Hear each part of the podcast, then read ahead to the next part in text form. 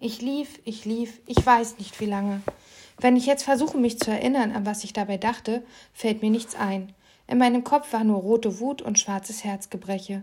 Zusammen ergab es eine Art Sonnenuntergang nach einem Vulkanausbruch, und wenn alles verglüht war, blieb nichts übrig als Asche und graues Gefühl. Ich glaube, das war meine erste Depression. Anfangs guckte ich kein einziges Mal hoch. Ich wollte nicht, dass mich jemand heulen sah. Selber sah ich nur Wasser, Muscheln und angeschwemmtes Grünzeug und ab und zu ein paar nackte Beine und Füße, wenn ein Urlauber an mir vorbei in die Ostsee rannte. Oder Porsche, der in bester Laune neben mir herwackelte. Dann mal ein Stück voraus, wieder zurück und wieder voraus. Selbst mit Hund sollte man als Tiefbegabter nicht durch die Gegend laufen, ohne zu gucken. Man weiß sonst nicht genau, wann und wo man ankommt, vor allem wann. Wo war mir eigentlich klar, denn so eine Küste hört ja nicht wirklich auf. Das wusste ich von meinen Weltkarten.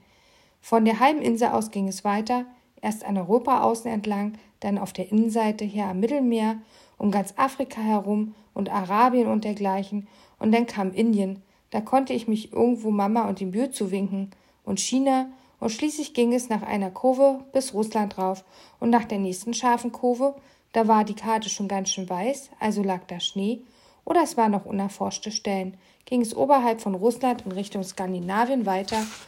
Und dort nach ein bisschen Geschlänge wieder runter an den botnischen Hupe und ein paar frisseligen kleinen Ländern und Polen vorbei zurück nach Deutschland und schwupp wäre ich wieder dort, wo ich losgelaufen war.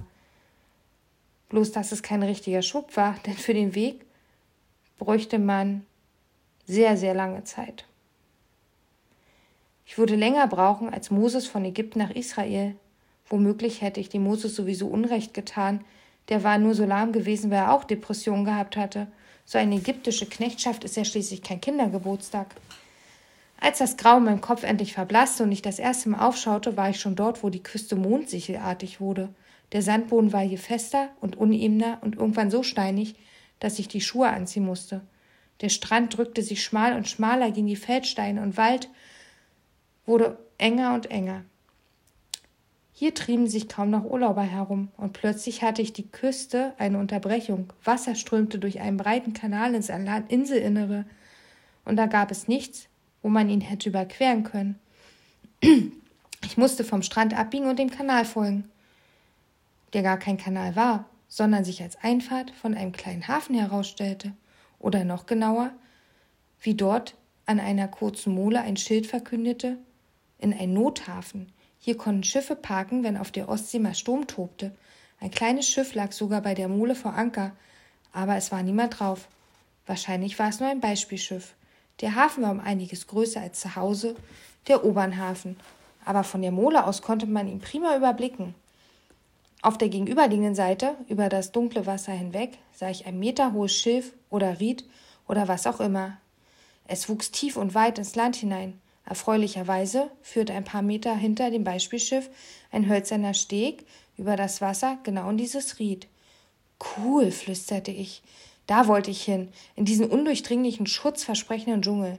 Dorthin würde, mich, würde ich mich zurückziehen, wie ein verwunderter Tiger, der an einem verborgenen Ort seine Wunden leckte.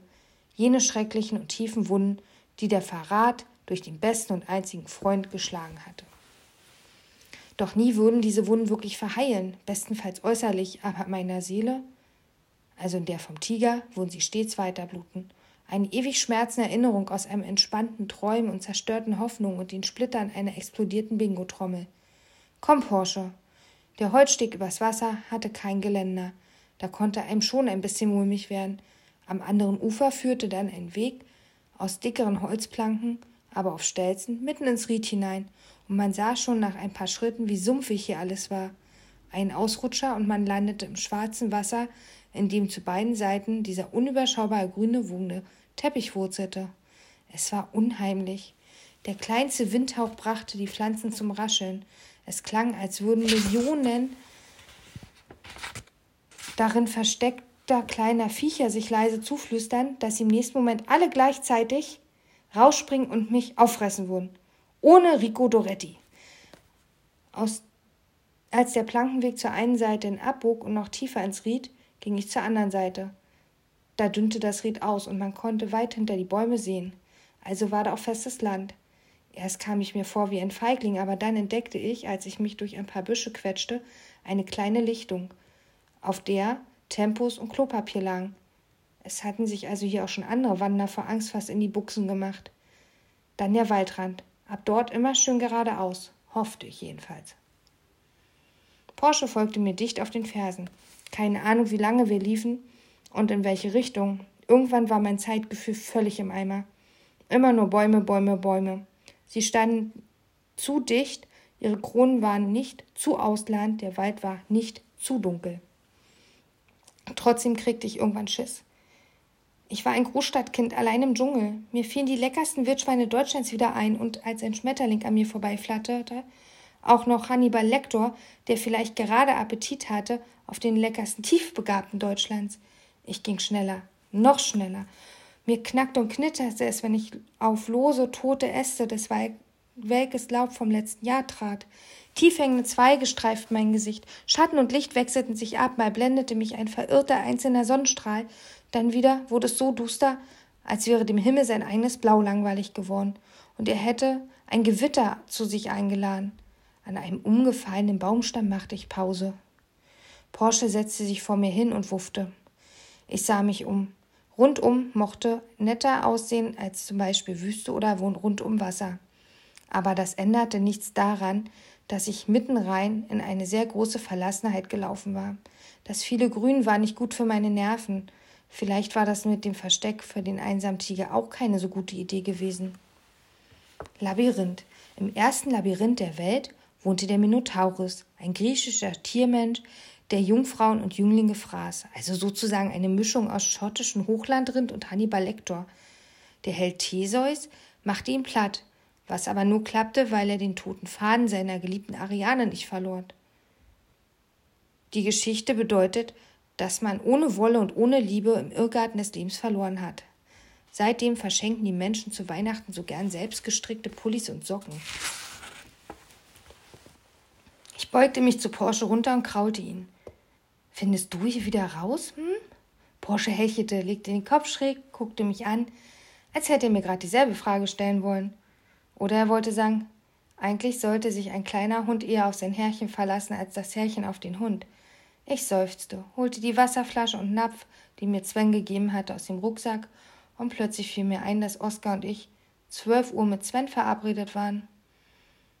Da wurde nun nichts draus, und falls Julia und Justin an den Strand kamen, würden wir die auch verpassen. Toll, murmelte ich. Ganz toll. Ich goss Porsche Wasser ein und beschloss wegen meinem Kummer und der sehr großen Verlassenheit erstmal eins von den drei Nutella-Döschen platt zu machen, wenn mich dann die Wildschweine oder Hannibal Lecter erlegten, kriegten sie wenigstens ein Kind mit Schokoladenfüllung. Viel war in dem Döschen nicht drin, die Reste ließ ich Porsche von seinem, meinem Finger lecken. Es schmeckt lecker, aber ich finde, das ist nicht wirklich gesund, hörte ich plötzlich Oskar meiner Erinnerung sagen.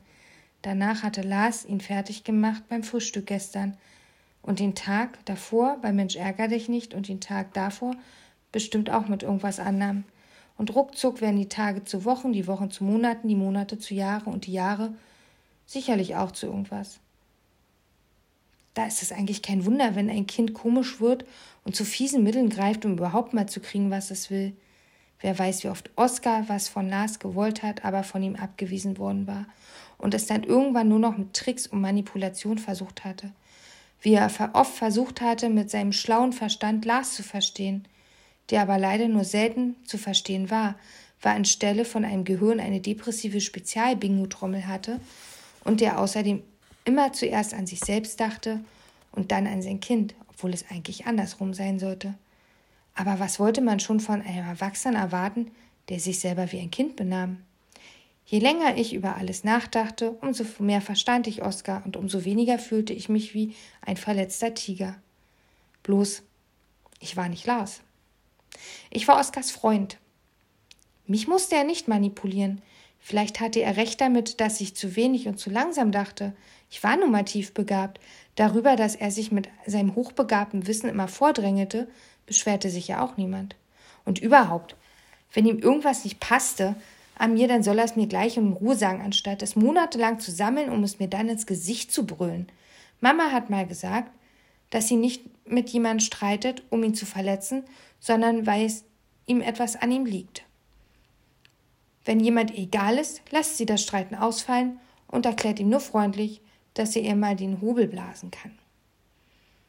Oder dass er von ihrem Frack steigen, sie im Mondschein besuchen, ihr den Buckel runterrutschen, sich einen Knopf an die Backe nähen, eine Bulette vors Knie nageln oder sich gehackt liegen kann, nur für den Fall, dass gerade kein Hobel zur Hand ist.